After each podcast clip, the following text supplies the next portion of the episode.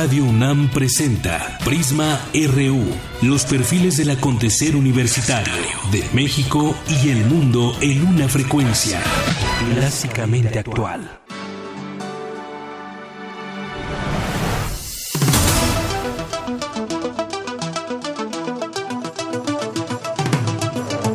¿Qué tal? ¿Qué tal? Muy buenas tardes. Transmite en vivo Radio UNAM a través del 96.1 de FM a todo el país a través de www.radiounam.mx. ¿Qué tal? ¿Cómo le va?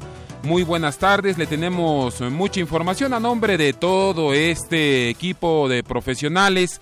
Le doy la más cordial bienvenida a nuestro esfuerzo informativo, a este noticiario Prisma RU. Precisamente uno de los, de los rostros de este Prisma nos muestra que el secretario de Educación Pública, Aurelio Nuño, presentó el nuevo modelo educativo se basa en cinco ejes fundamentales en los que los estudiantes son la columna vertebral y van dirigidos a potenciar la capacidad de los maestros y de las propias escuelas como centros de aprendizaje. Será con foros y consultas como la CEP definirá los nuevos planes de estudio también nuestro prisma nos, nos, indica que la Suprema Corte de Justicia de la Nación da entrada a un proyecto de resolución en el que se establece que es constitucional reubicar en áreas administrativas a los profesores que reprueben la evaluación docente. Cuauhtémoc Blanco, le comentamos, presidente municipal de Cuernavaca, Morelos, pretende evitar estar en fuera de lugar toma la escoba y hace limpia. Ordena el despido de algunos funcionarios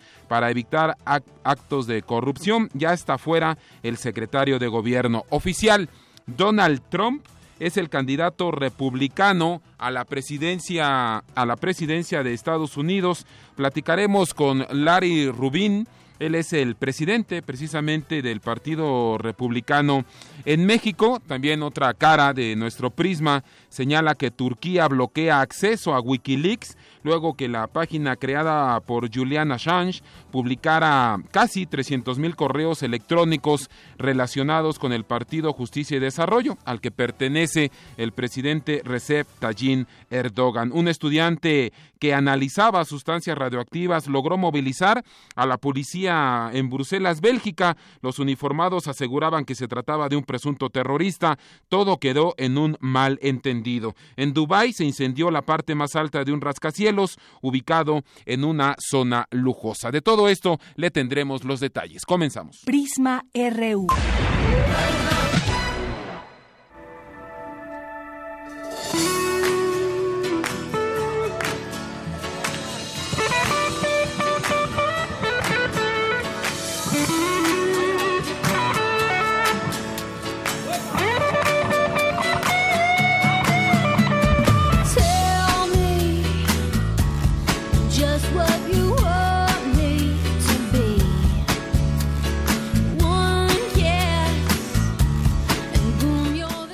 Bueno, y es que precisamente este 20 de julio, Carlos Augusto Santana Barragán, mejor conocido como Carlos Santana, pues cumple 69 años de edad.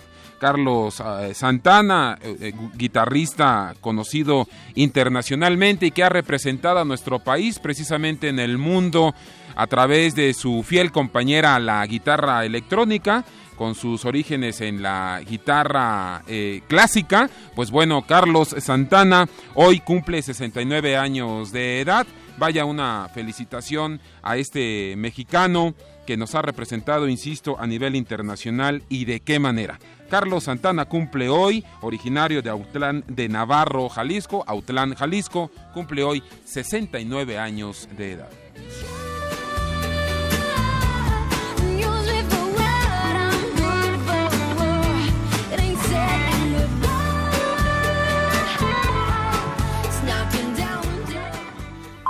Portada RU.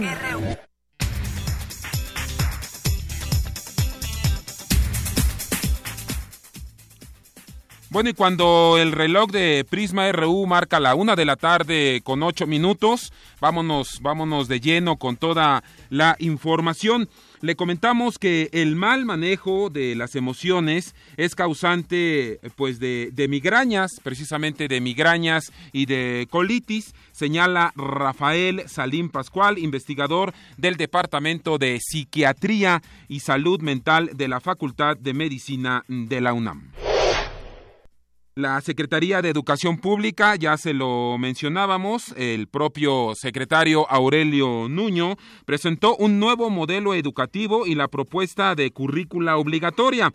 El secretario de Educación afirmó que se realizarán consultas, se realizarán foros sobre el nuevo modelo a consejos técnicos escolares, academias de educación, miembros de la sociedad, al CENTE, sí, al CENTE y a todo el magisterio. La escuela debe de valorar la diversidad y debe de procurar la inclusión educativa de todos, absolutamente todos los alumnos, independientemente de su condición. Por último, el quinto eh, eje de este modelo educativo es la gobernanza del sistema educativo. A partir del progreso tecnológico y la globalización, hay que reconocer que la escuela ha dejado de ser el único lugar en donde se puede aprender. Por su parte, Francisco Bravo, integrante de la sección 9, dijo que hoy, tras la presentación del nuevo modelo educativo, los líderes de la coordinadora se reunirán para decidir si van a la tercera mesa con la Secretaría de Gobernación. Luego de la toma de casetas, ayer maestros disidentes de la Coordinadora Nacional de Trabajadores iniciaron esta mañana el bloqueo en la red ferroviaria para protestar contra la reforma educativa. Esto en Michoacán. La medida mantiene paralizada precisamente la movilización de carga que sale del puerto de Lázaro Cárdenas, procedente principalmente de Asia, con destino al centro y norte del país. El diputado federal panista Jorge López Martín acusó que de manera sospechosa el grupo aeroportuario de la Ciudad de México le asignó un contrato a la empresa Aldesa, socia, socia de OHL, para realizar distintas obras dentro de la construcción del nuevo aeropuerto capitalino. Un elemento de la policía estatal, también le informamos, y otras tres personas fueron asesinadas en las últimas horas en diferentes poblados del estado de Oaxaca. Ya ayer le mencionábamos de este multihomicidio en Puerto Escondido de una de siete integrantes. Ya hoy se publica que fueron ocho integrantes de una familia allá en este centro turístico. En cuanto a los números, le informamos en información de, Economía y Finanzas que el Fondo Monetario Internacional sugirió a México que avance con su consolidación fiscal y la reestructura de petróleos mexicanos. Durante el mes eh, de mayo, durante mayo, el personal ocupado en el sector manufacturero tuvo un incremento de 0.27% y acumuló seis meses con avances, así lo informó el INEGI. Nos subimos al avión para darle una vuelta al mundo, una vuelta informativa. Donald Trump, pues bueno, lo que se veía venir, ya es el candidato oficial del Partido Republicano a la Casa Blanca. Estas son las primeras palabras de Donald Trump como candidato republicano. Juntos hemos llegado a resultados históricos con el total de votos más grande en la historia del Partido Republicano. Este es un movimiento, pero tenemos que llegar hasta el final. Me da muchísimo orgullo ser el candidato de ustedes a la presidencia de Estados Unidos. Espero poder compartir lo que pienso con ustedes el jueves de noche sobre cómo crear un futuro más brillante y de más esperanza para todos los estadounidenses. Río de Janeiro, allá en Brasil, ciudad que, pues bueno, en la que se realizarán los Juegos Olímpicos en el próximo agosto, ordenó este martes el bloqueo de WhatsApp en todo Brasil. Horas más tarde, la Corte Suprema suspendió la decisión y liberó de nuevo el uso de esta aplicación. En cuanto a los deportes, los Pumas de la UNAM continúan con su preparación para enfrentar este sábado a Cruz Azul. Raúl Jiménez se convierte en el futbolista mexicano más caro de la historia. Ya nuestro compañero Eric Morales nos contará por qué. México tendrá dos juegos de la NBA en 2017. Ayer le platicamos que habrá juegos de la NFL, también habrá de la NBA. sobre la polémica de la Federación Olímpica Rusa y las agencias internacionales antidopaje. Sigue, precisamente, sigue esta polémica. También abundaremos en el tema con mi compañero Eric Morales en cuanto a la sanción histórica, podría ser una sanción histórica que se le que se le imponga, que se le aplique a toda la selección rusa que estaría participando en los Juegos Olímpicos de Río de Janeiro. Por lo pronto, la, el Comité Olímpico Ruso ya dio a conocer la lista, eh, cerca de 300, 300 eh, seleccionados rusos, eh, ya la dio a conocer el Comité Olímpico Internacional, mientras se toma la decisión, ¿no? El Comité Olímpico Internacional tiene siete días para dar su fallo. El comité, el comité ruso, el Comité de Deportes ruso, da a conocer su lista. De esto y más hablaremos con mi compañero Eric Morales. Campus RU.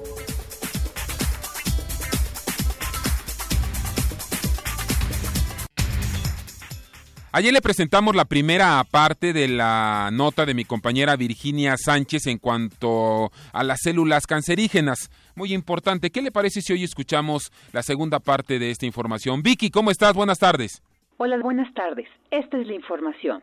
En la Facultad de Química de la UNAM se realiza una investigación multidisciplinaria que involucra la selección de diversas fuentes vegetales y sustratos de hábitats inexplorados de México con el propósito de encontrar especies que produzcan compuestos relevantes en la cura y tratamiento de diversos tipos de cáncer. El proyecto permitió detectar una serie de compuestos en el hongo arenícola facultativo, conocido como Aspergillus sp, que cuenta con propiedades únicas para desarrollar fármacos inhibidores de la glicoproteína de permeabilidad, involucrada en procesos cancerígenos, sobre todo en los que presentan alguna resistencia a agentes quimioterapéuticos es el doctor Mario Alberto Figueroa Saldívar, encargado del laboratorio del Departamento de Farmacia de la Facultad.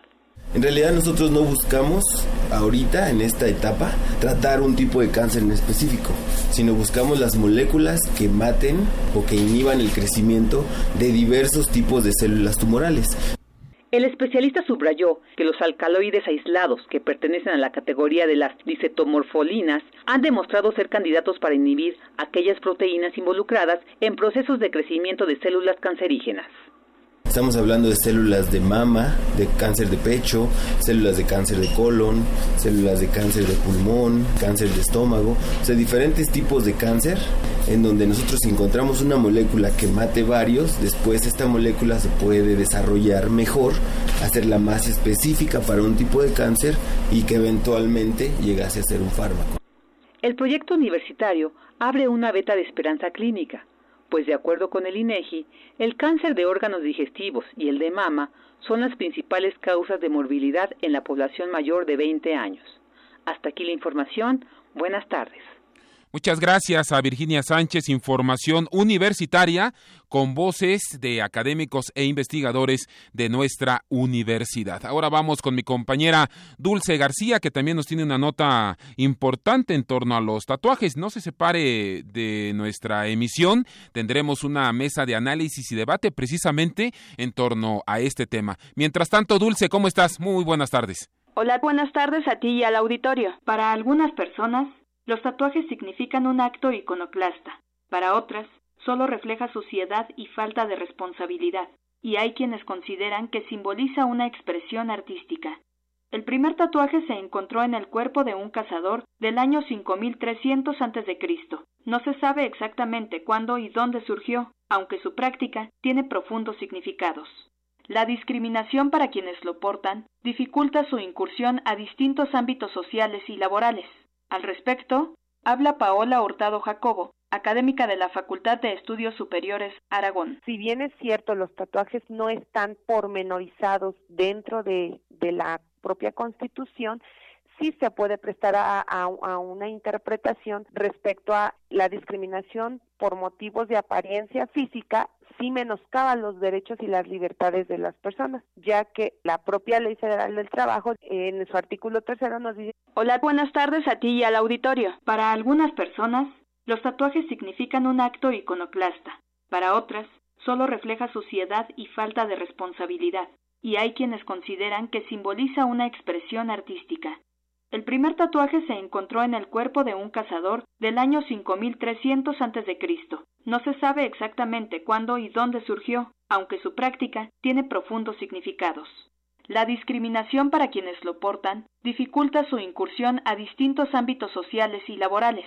Al respecto, habla Paola Hurtado Jacobo, académica de la Facultad de Estudios Superiores Aragón. Si bien es cierto, los tatuajes no están pormenorizados dentro de, la propia Constitución, sí se puede prestar a, una interpretación respecto a la discriminación por motivos de apariencia física sí menoscaba los derechos y las libertades de las personas, ya que la propia Ley Federal del Trabajo en su artículo tercero nos dice que el trabajo es un derecho y un deber social, es decir, todo individuo tiene derecho al libre acceso a una vida laboral lícita y digna sin que un tatuaje sea el obstáculo para obtenerlo. La maestra en el área de Derecho Laboral ofreció algunas recomendaciones a quienes piensan tatuarse y solicitar empleo. En términos reales no debiera de darse la discriminación y en muchos de los casos no se, no se habla de discriminación, se habla de códigos de vestimenta y de valores corporativos.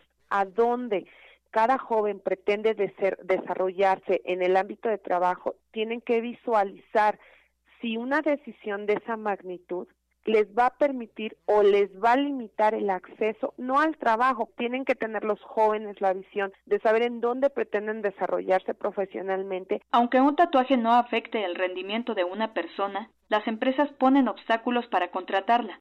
Según una encuesta del Gabinete de Comunicación Estratégica, 74.2% de quienes están tatuados o tienen perforaciones opinan que su apariencia física ha sido un impedimento para conseguir trabajo. Hasta aquí el reporte.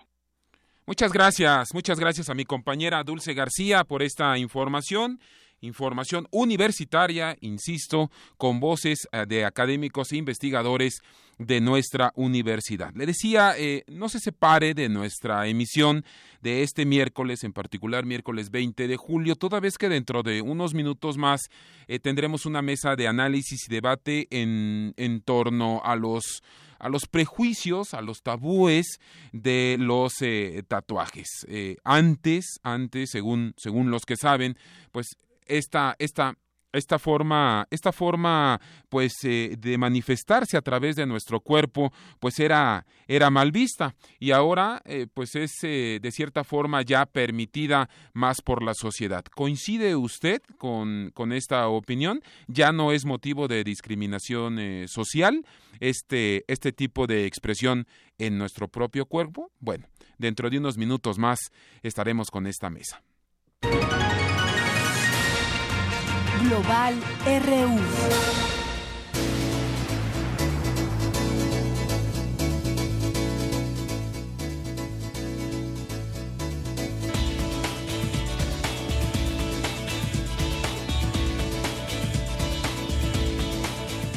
Pues bueno, ya es oficial, ya es oficial, Donald Trump es el eh, candidato a la presidencia de Estados Unidos por el Partido Republicano. Y bueno, eh, seguramente viene a la mente de ustedes todas, todas las declaraciones fuertes del propio Donald Trump en torno a México. Y la pregunta es, eh, ¿Será que se mantendrá Donald Trump en esta en este camino, en esta sintonía?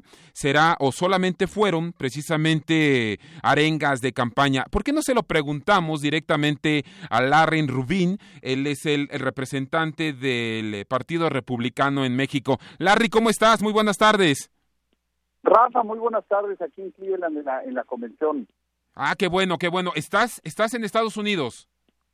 Sí, estoy aquí en la convención. El día de hoy va a hablar el vicepresidente candidato Mike Pence y bueno, será un día cargado de juntas, un día importante para seguir promoviendo a, México tanto en el partido como en la candidatura de Donald Trump. Qué bueno, qué bueno. Pues te, robamos unos minutos y te agradecemos eh, hayas abierto tu agenda para atender los micrófonos de Prisma RU en Radio UNAM. Larry, te pregunto, eh, eh, ¿fueron solo arengas de campaña o Donald Trump le va a bajar un poquito o cómo va a ser el asunto? Claro que sí, mira, pues yo creo que una señal muy importante que ya se dio el día de ayer fue el discurso de Chris Christie, el exgobernador de Nueva Jersey, también un gran colaborador de Donald Trump, escuchó que él era el, iba a ser vicepresidente, y finalmente parece ser que va a ser procurador, el candidato para procurador general, y él mismo dijo que la relación entre México y Estados Unidos, se lo dijo ayer en el foro, era de suma importancia. Entonces creo que eh, ha estado sirviendo estos diálogos que hemos tenido con los líderes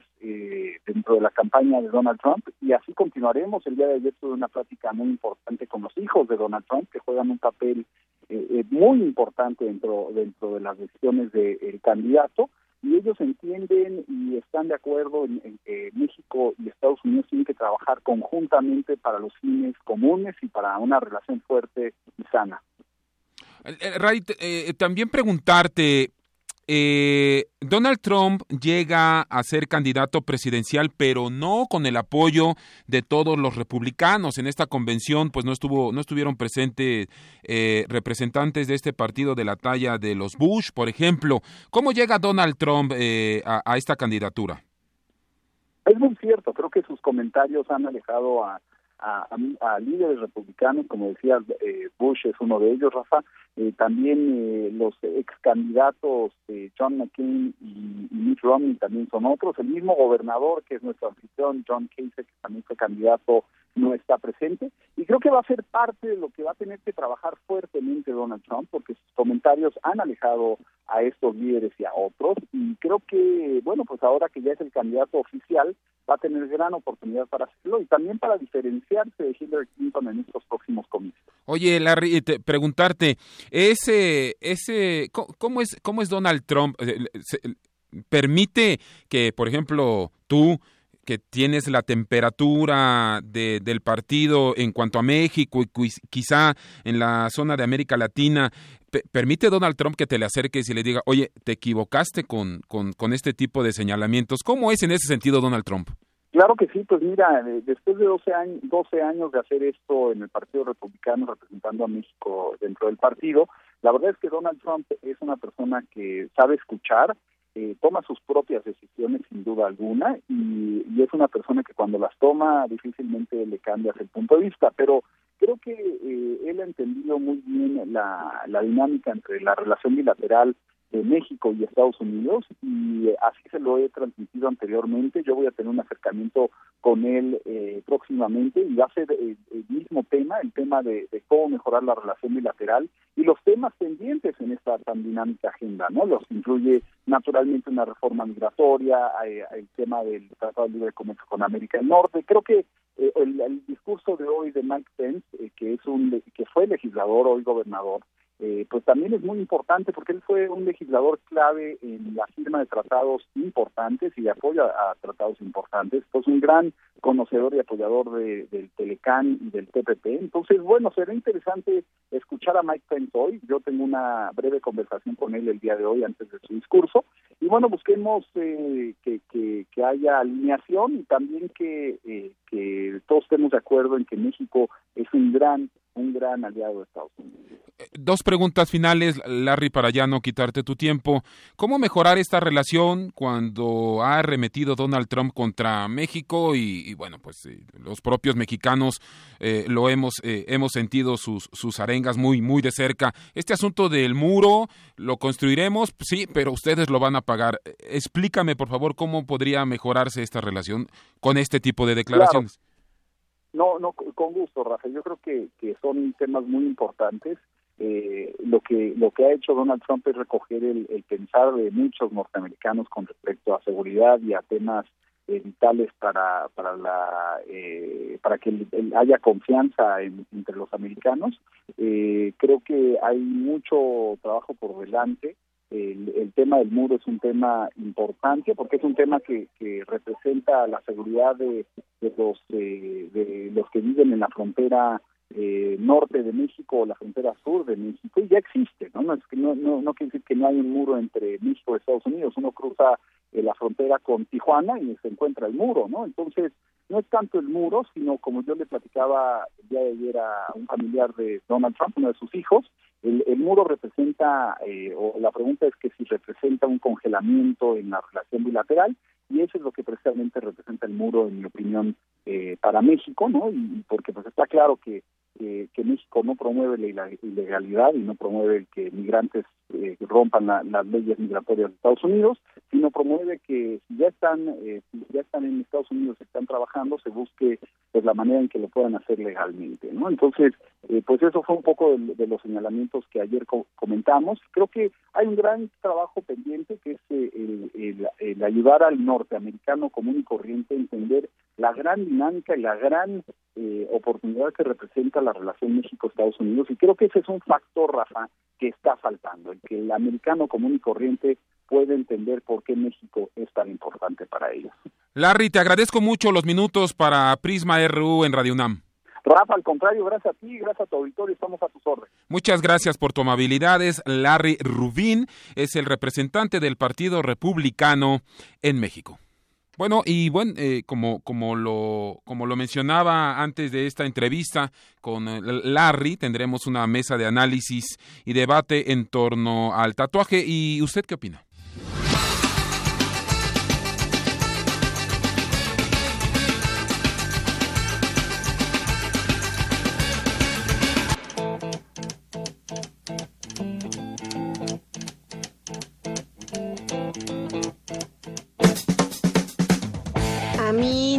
Parece bueno que las personas tengan tatuajes por una cuestión de salud.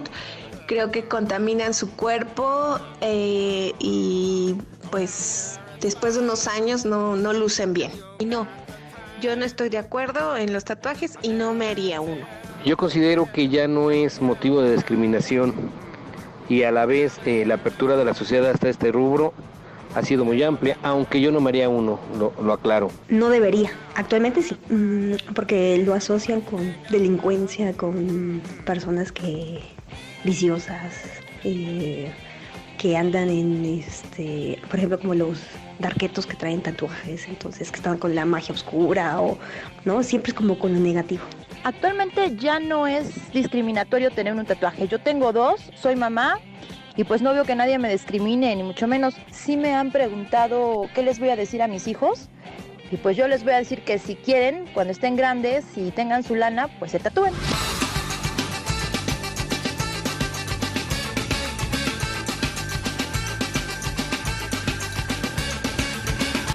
Escuchemos entonces esta mesa de análisis y debate en torno a los tatuajes que encabezó mi compañera la periodista Deyanira Morán.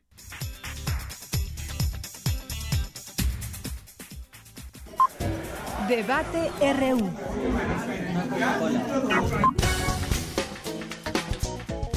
Me da mucho gusto recibir en este espacio de Prisma RU de Radio UNAM al doctor Manuel González Oscoy, él es académico de la Facultad de Psicología. Buenas tardes, doctor. ¿Qué tal? Buenas tardes. Bueno, hoy queremos platicar con usted acerca del tema de los tatuajes. Los tatuajes vistos desde una perspectiva también psicológica, porque hay pues varios puntos de vista de donde podemos eh, pues ver este, este tema puede ser las implicaciones sociales, que también lo platicaremos más adelante, pero desde una perspectiva psicológica, yo le preguntaría, ¿hay algún algún perfil de la gente que se tatúa o simplemente pues es un gusto como pues quien se pone aretes, quien se pone piercings o quien decide hacer con su cuerpo lo que desea?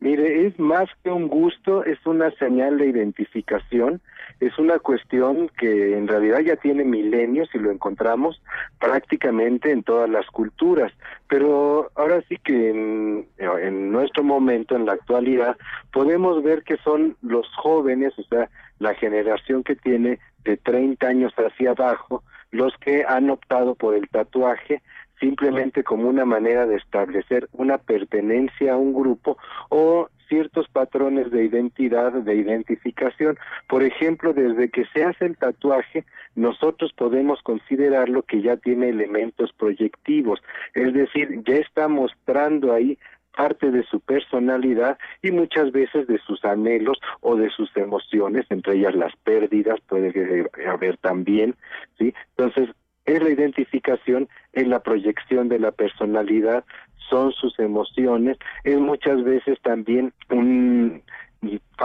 hecho de rebeldía, o sea, sabemos que muchas veces los tatuajes empiezan a buscarse desde la adolescencia como una manera de establecer una postura ante la vida que muchas veces se acerca a lo contestatario, a lo rebelde y a veces es francamente antisocial. Sabemos que en muchos casos, por ejemplo, la mafia japonesa yakuza, los maras salvatruchas Centroamérica, los tatuajes es una forma de identificación y de pertenencia a un grupo.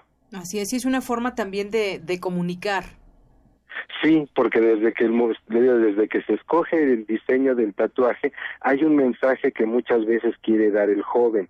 Entonces, a veces puede ser un mensaje de humor, sabemos que hay tatuajes que se refieren a caricaturas, a dibujos animados, de identificación, a veces es el mensaje de amor, puede ser a la pareja, al hijo, a un, a un miembro de la familia, ¿sí? Este, pues sabemos que hay quien se tatúa el nombre de la novia en turno, de la pareja en turno, Así es, podemos, digamos, hablar de la libertad de las, de las personas de, de, pues, de ponerse tinta en la piel. Sin embargo, y lo digo desafortunadamente, también existe un rechazo social en, afortunadamente, no todas las ocasiones, pero muchas veces para el tema laboral prefieren o incluso a veces lo dicen en algunos trabajos que no tengan ningún tatuaje o les dicen que se lo deben de esconder y cosas como estas. Hay un rechazo social, sin embargo, doctor. Sí, porque Leo muchas veces se ha asociado con conductas antisociales, por ejemplo, de a mediados del siglo pasado estaba muy localizado y muy estigmatizado su pertenencia a la delincuencia, a personas que habían estado en la cárcel. Sin embargo, eso ha ido cambiando. En los 70 se empezó a abrir un poco más cuando se empezaron a usar los tatuajes ya no para delincuentes, sino por personalidades rebeldes, como eran los grupos de motociclistas que se hacían en su momento. Y poco a poco se ha ido permeando hacia la sociedad, simplemente lo vemos cuando son personas famosas, públicas, las que muestran el tatuaje y aún las transformaciones que van teniendo sus tatuajes. Así es, entonces tiene una implicación también pues psicológica y social en este sentido, son en su mayor parte jóvenes los que acuden a estos lugares para para tatuarse. Y bueno, pues finalmente, doctor, ¿usted qué le diría a los jóvenes? Que yo creo, lo decía al principio, es una decisión que ellos deben tomar, tal vez pensársela un poco en el sentido de que es algo que les pueda durar toda la vida, menos que se lo quieran eh, quitar ahora con rayo láser y demás, pero es una, una decisión que durará para toda la vida. Sí, que en primer lugar este, consideren los aspectos de salud, también por eso se discrimina mucho, porque antes como era el medio oculto, clandestino, se tenía que hacer en condiciones insalubres. Por otro, que sea un diseño que satisfaga a ellos, no a un tercero. O sea, no debe ser por darle gusto a un amigo, por satisfacer a la pareja del momento, sino que sea algo que realmente los motive y hasta les lleve a dar un giro a su vida. Les digo, muchos plasman ahí anhelos, deseos, metas que quieren alcanzar. Entonces, es un recordatorio que literalmente van a traer en la flor de piel para recordar esos sueños que tienen ahorita de jóvenes. Y eso sí, procurar hacerlo pues ya cuando tengan cierta madurez, porque la tentación es hacerlo desde la pubertad o la adolescencia. En ese sentido, esperarse un poquito más. Así es, bueno, pues hay algunos consejos con respecto a ese tema de los tatuajes. Doctor, pues yo le agradezco mucho estos minutos con Prisma RU de Radio UNAM. Pues es un gusto haber platicado con ustedes. Gracias, hasta luego. Hasta luego. Fue el doctor Manuel González Oscoy, académico de la Facultad de Psicología. Prisma RU.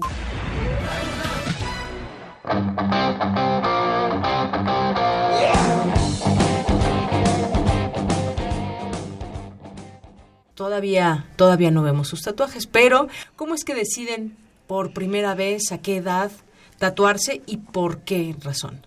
Bueno, pues inicialmente ya tenía como la idea de tatuarme, pero sí era como la indecisión todavía de si lo hago no lo hago, qué voy a hacerme, y porque sí quería tener como bien claro qué era lo que me iba a poner y que fuera algo que realmente quisiera porque iba a ser para toda la vida.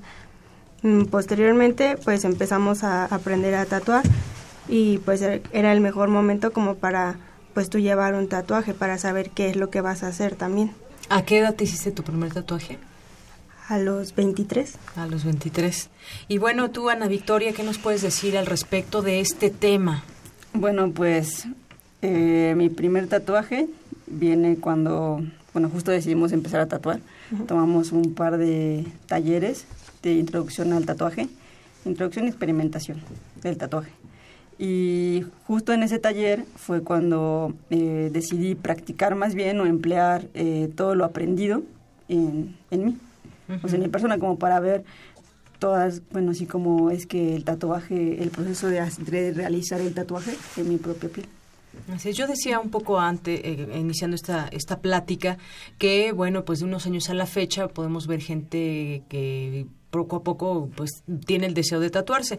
Y e incluso hay información por ejemplo que en las últimas décadas la psicología de tatuarse ha sido objeto cada vez de análisis académicos por ejemplo pero lo que lleva a la gente a volver por más en lugar de conformarse con uno es algo que ha escapado a los investigadores porque no sé si ustedes han leído esto pero de pronto dicen quien se tatúa una vez vuelve por el segundo y muchas veces por el tercero y por el cuarto y se te hace pues como una pues yo no diría un vicio, más bien como pues un gusto, ¿no? Por, por eh, modificar el color de tu piel y que estos tatuajes además eh, la mayoría de las veces yo me atrevería a decir se eligen por alguna por alguna razón. Y también eh, se han hecho estudios por ejemplo de las diferencias de personalidad entre individuos tatuados y no tatuados y dicen es generalmente reducida no tiene que ver esto de ay los que se tatúan son de esta manera y los que no se tatúan son de otra no algunos piensan son más extrovertidos o y los otros, pues quienes no se tatúan, no quieren correr riesgos, les da miedo a lo mejor al dolor o alguna situación.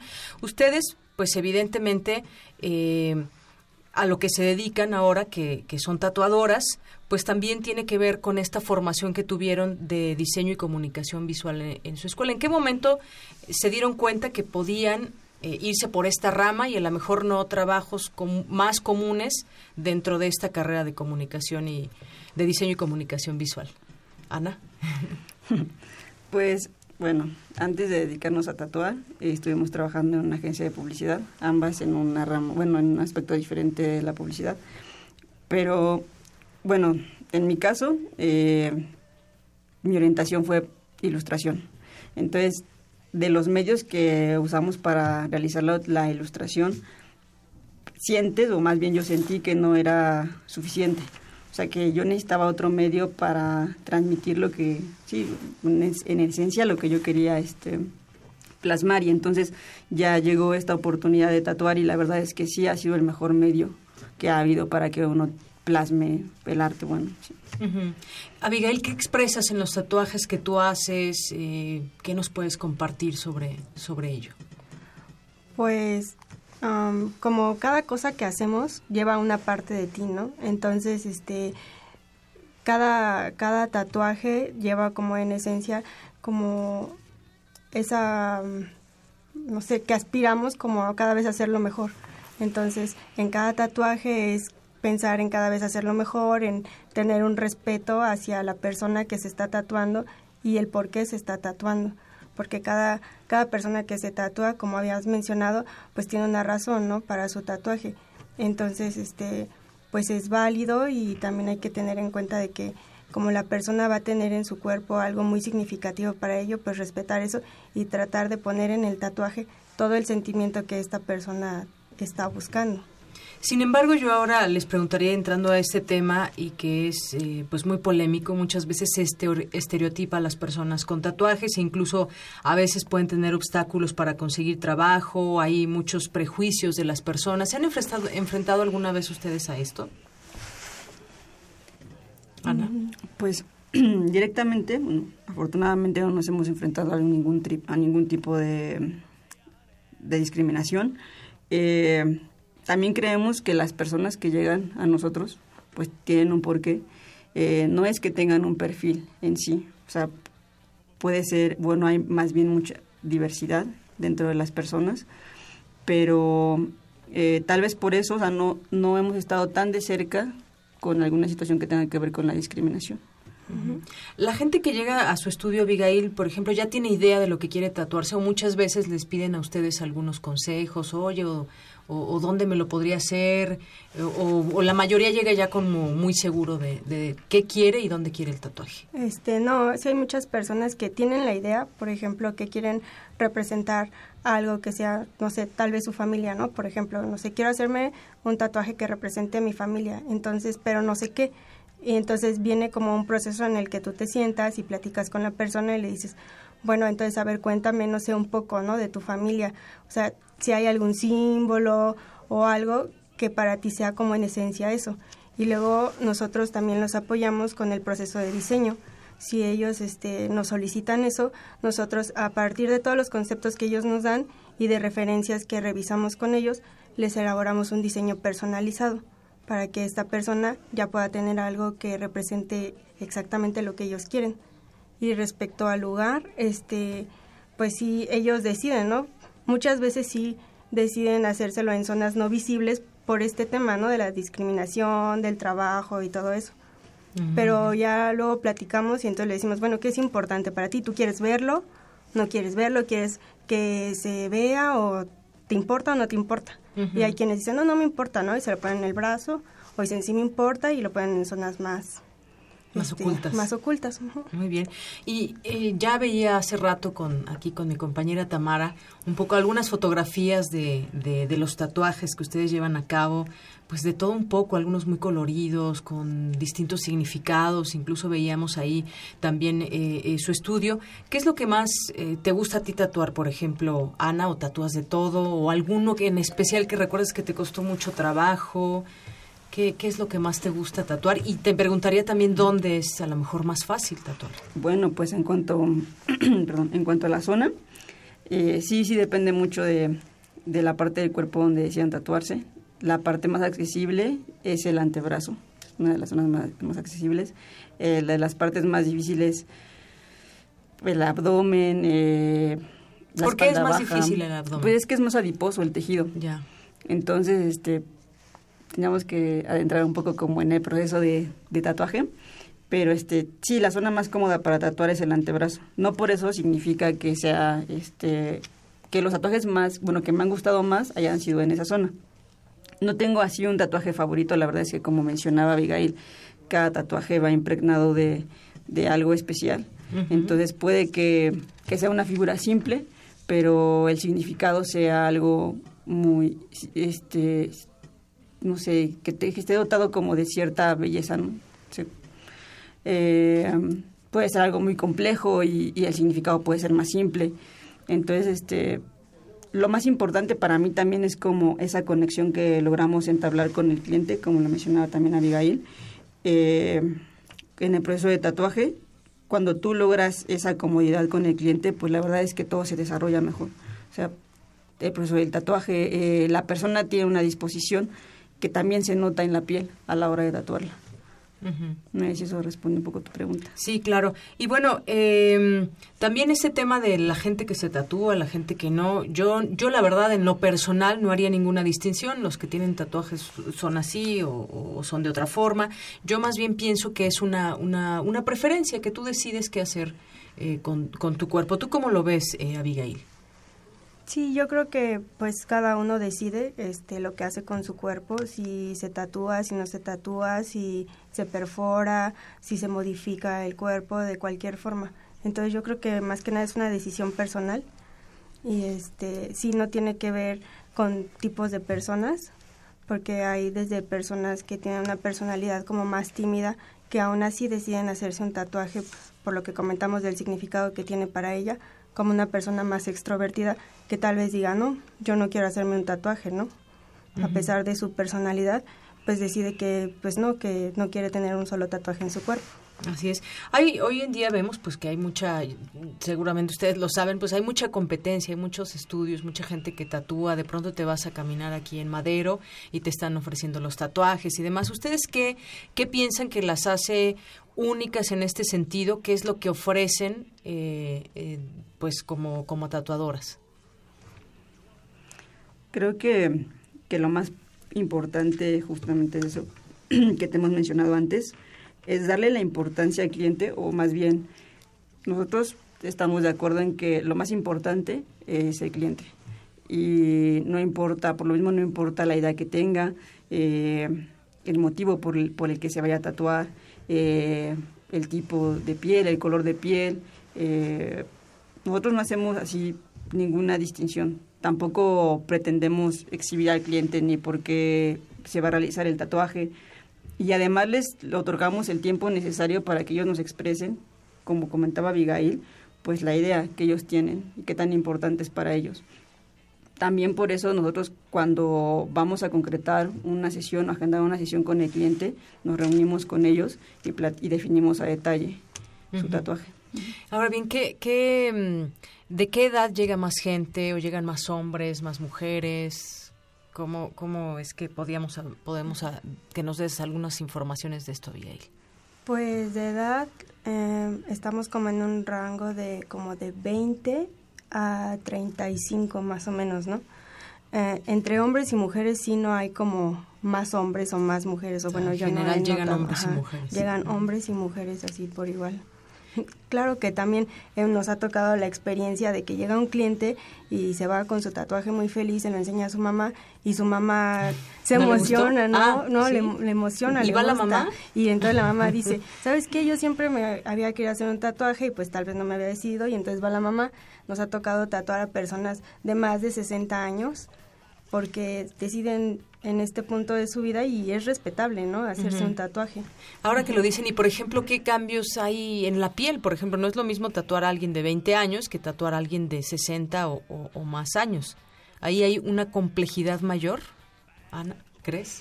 Bueno, tú que lo que lo realizas. Pues, sí, pues es que cada piel, en realidad, cada persona o cada, sí, cada persona eh, tiene una piel diferente. Entonces, desde que diario con el cliente que que vamos a, empezar con el proceso, pues la verdad es que tú, tú vas a decidir más bien cómo lo realizas justo cuando empiezas o tienes contacto con su piel. Eh, claro, o sea, hay personas que tienen 60 años, que su piel obviamente ya es más suave, que tienes que tratar con más cuidado, eh, es más superficial. O sea, el nivel en el que entra la hoja sí es más superficial. ¿Y cuál es el lugar del cuerpo donde más pide la gente tatuajes? ¿O es muy variado? Los brazos tal ¿Los brazos? ¿Y los antebrazos? Los antebrazos. Los antebrazos, la espalda, como... Sí, ¿no? Más o menos la espalda y los brazos. ¿Le han hecho tatuajes en cara, por ejemplo? No. No, y de hecho, si, si estuviéramos en, en una situación así, la verdad es que trataríamos de convencer al cliente. ¿De que no? De que no. O sea, más bien, o sea, no es que como, nos contradigamos con lo que dijimos anteriormente, pero la verdad es que es una decisión muy complicada. Porque puede haber también afectaciones en la, en la piel o más bien por les piden que lo piensen un poco más dado que va a ser un tatuaje para toda la vida. Exactamente. Más bien por ese lado. Sí, de hecho casi siempre, ¿no? Hablamos con ellos y este y les decimos, pues ten en cuenta de que tienes que estar seguro de lo que vas a hacer, sea la zona que sea, pero la cara sí es como pues algo importante, ¿no? Es algo muy principal, no sé, los brazos te puedes poner un suéter o así, pero la cara siempre siempre la vas a estar ajá, siempre la vas a estar mostrando, está totalmente expuesta. Entonces, este sí les pedimos que estén seguros de lo que vayan a hacer y que consideren el por qué se están haciendo eso. Algo con lo que quieran cerrar, que nos, eh, pues que nos inviten a abrirnos a este mundo de los tatuajes, a comprenderlo, porque finalmente siempre va a haber gente que le gusten los tatuajes y hay gente que no, que no le gusten y gente que, que respete también. Pero, ¿qué podríamos decir de todo esto que ustedes están haciendo y en general de, de, los tatuajes, de esta decisión que tiene la gente a, a, pues, a pintarse algo en el cuerpo? Trabajan. Ana. Sí, uh, bueno, es los diseños son personalizados. Eh, o sea, no va a haber otro igual. No va a haber otro igual. De hecho, esa es la garantía que tienen con nosotros. Sí. ese es un plus. Exactamente. Que sí, diseño que tatuemos, así lleguen 10 clientes y nos, nos ofrezcan... Lo que nos ofrezcan por el mismo, no, lo vamos a hacer. vamos a hacer. Se ofrecen exclusividad en los tatuajes. Exactamente. Sí, porque por lo mismo que comentábamos, tú te lo haces por una, por una razón, por tu historia, entonces la otra persona tal vez tenga otra historia, entonces hay la posibilidad de que tenga un tatuaje diferente. Tal vez pueda ser, no sé, algo que muchos se hacen, un ancla, ¿no? Pero esa ancla puede tener este, elementos que difieran entre las personas que entonces te, te, lo, te caracteriza y hace que sea diferente a los demás, porque finalmente la, entre personas no somos iguales así en este tipo de características. Cada uno tenemos nuestra historia. Así es. Bueno, pues lo único que podemos decir aquí es que si alguien decide tatuarse o decide no hacerlo, bueno, pues no, no, no lo hará, pero si alguien decide hacerlo, pues también eh, lo que ustedes ofrecen es, este, al utilizar agujas y demás, debe ser algo que también eh, pues sea higiénico y es algo que, que, a la gente, a mucha gente también le, le, preocupa, pero pues bueno, hay que, hay que tomar estas medidas. Me parecería eh, tonto decirlo, pero siempre es importante saber que se tiene esa seguridad, ¿no? Para, para poder tatuarse. Sí, claro que sí. De hecho, en, el proceso se utilizan materiales estériles, desechables, todo lo, lo que se ocupa se cubre para que se, ah, se tenga un ambiente estéril y se le dan instrucciones de cuidado a la persona para eh, la recuperación posterior al tatuaje. Sí es muy importante que tengan esos cuidados, o sea, el trabajo es dividido, ¿no? Entre el proceso del tatuaje, que es lo que llevamos nosotros, y los días que vienen después de recuperación, las personas tienen que poner mucha atención también al cuidar sus tatuajes. Sí, también es, es, un, es un proceso que se debe seguir. Bueno, pues Abigail Alvarado y Ana Victoria Fierro, egresadas de la carrera de Diseño y Comunicación Visual de la FESCO Titlán, muchas gracias por venir aquí a Prisma RU de Radio UNAM. Y sí, los tipo la invitación. Sí, ¿dónde tienen su estudio? claro. o que sigan nuestras páginas en Facebook, nos pueden encontrar, tenemos dos páginas, una es Cahualo, C-A-H-U y ya, Cahualo. y, este, y la otra es Negro Ajolote. Muy bien. Bueno, para que conozcan su trabajo, se den cuenta y si se animan o si nos animamos, pues ya iremos. Muchas gracias. Perfecto, gracias. Y bueno, pues felicidades porque además son egresadas de, de, la UNAM y están haciendo un trabajo que, pues que también como muchos que nos gusta lo que hacemos, pues te libera y ejerces lo que aprendiste y además le pones de tu propia cosecha y pues así, así hacemos y somos personas que tratamos de ser felices con lo que, con lo que hacemos y ofrecerles un servicio. Prisma RU. Un programa con visión universitaria para el mundo.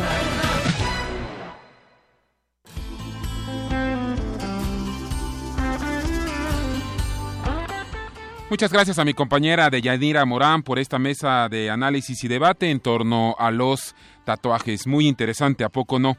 Oiga, le platico, entre enero y mayo de 2016 de este año, la producción de tequila en México pasó de 96.4 millones de litros, salud, a 118.3 millones de litros. México es reconocido mundialmente por su tequila, bebida alcohólica de origen, ¿por qué no? Decirlo, claro, de origen jalisciense y que se obtiene del agave, del agave tequilana Weber Cabe destacar que el nombre de este producto tradicional mexicano hace referencia al pueblo de Tequila, allá en Jalisco. Y es que precisamente hoy festejamos el cumpleaños de Carlos Santana, el número 69, y él es precisamente de Autlán, de allá de Jalisco.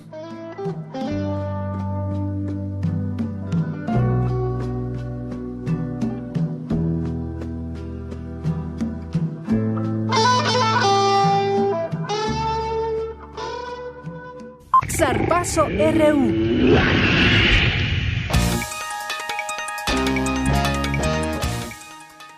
Vámonos con el mundo deportivo, con mi compañero Eric Morales. Adelante, Eric, con tu información.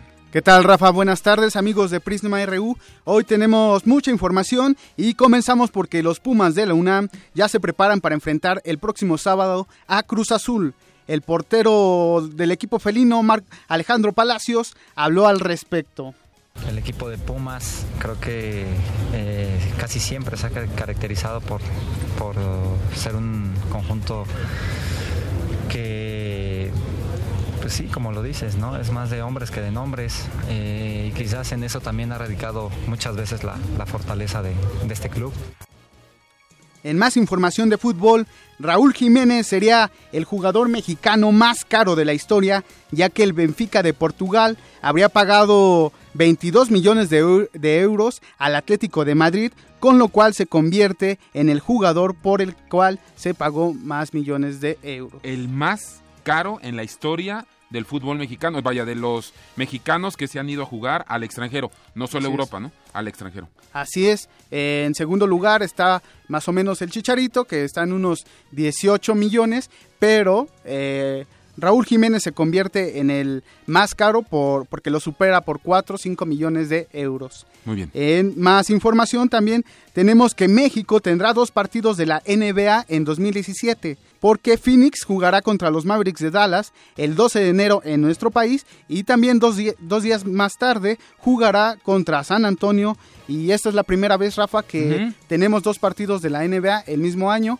porque durante estos últimos tres se han llevado también juegos de, esta liga, pero solamente una. ¿Tenemos ya la, sede? ¿Dónde, ¿Dónde serían estos eh, juegos de la, de la NBA? Dices que primero es el, el, primero es el 12 de enero de 2017 y el segundo es el 14 de enero, ¿no? Así es. Los últimos tres juegos han sido en la Arena Ciudad de México. Ah, así es. Todo apunta a que será la misma sede. Muy bien, y finalmente tenemos que la Agencia Mundial Antidopaje se sumó a las peticiones de las agencias de Estados Unidos y Canadá para excluir a Rusia de los Juegos Olímpicos de Río de Janeiro 2016. Esto después de que se da a conocer un caso de pues de encubrimiento de dopajes, de falsificación de pruebas que se salió a relucir esta semana y que probablemente traiga sanciones graves a la Federación Rusa porque estas pruebas fueron manipuladas con ayuda del Estado ruso. Muy bien, Eric, te agradecemos mucho la información. Gracias. Gracias a mi compañero Eric Morales y vamos a darle la última revisada a las noticias. Vamos hasta la mesa de redacción de Prisma RU con mi compañero Jorge Díaz. Jorge, ¿cómo estás? Buenas tardes. Bien, gracias Rafael, muy buenas tardes. Le dictan auto de formal prisión al cantante grupero Gerardo Ortiz, acusado de hacer apología del crimen en las letras de sus canciones. Sin embargo, no pisa la cárcel y se le condena a pagar una fianza de 50 mil pesos. La señorita Meredith McIver, que bueno, pocos conocen y quien colabora en los discursos de la esposa del aspirante republicano, ahora ya candidato Donald Trump, eh, admitió que eh, ella se inspiró en Michelle Obama en este discurso del 2008 porque la señora Melania Trump, Trump dijo que también sentía admiración por Michelle. La Comisión Permanente del Congreso de la Unión acordó citar a comparecer a los titulares del INEGI y del Coneval por las polémicas cifras sobre la reducción de la pobreza. Las comparecencias la próxima semana cuatro personas fueron asesinadas en las últimas horas en diversas poblaciones de la Sierra Sur y del Istmo desde Guantepec en Oaxaca, una de las víctimas, policía auxiliar.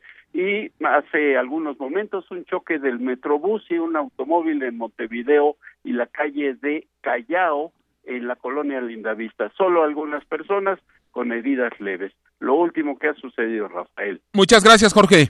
Adiós. Y a nombre de todo este equipo que lo conforman desde la mesa de redacción, mi compañera Dulce, Jorge, Eric, Tamara, Rodrigo, Nes, Arturo, Arturo en los controles técnicos, su servidor Rafael Arce Ruiz, le da las gracias por haber estado con nosotros.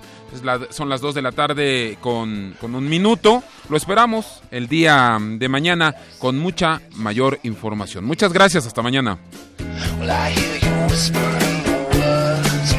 Everyone, but you stay so cool. I'm on your guitar,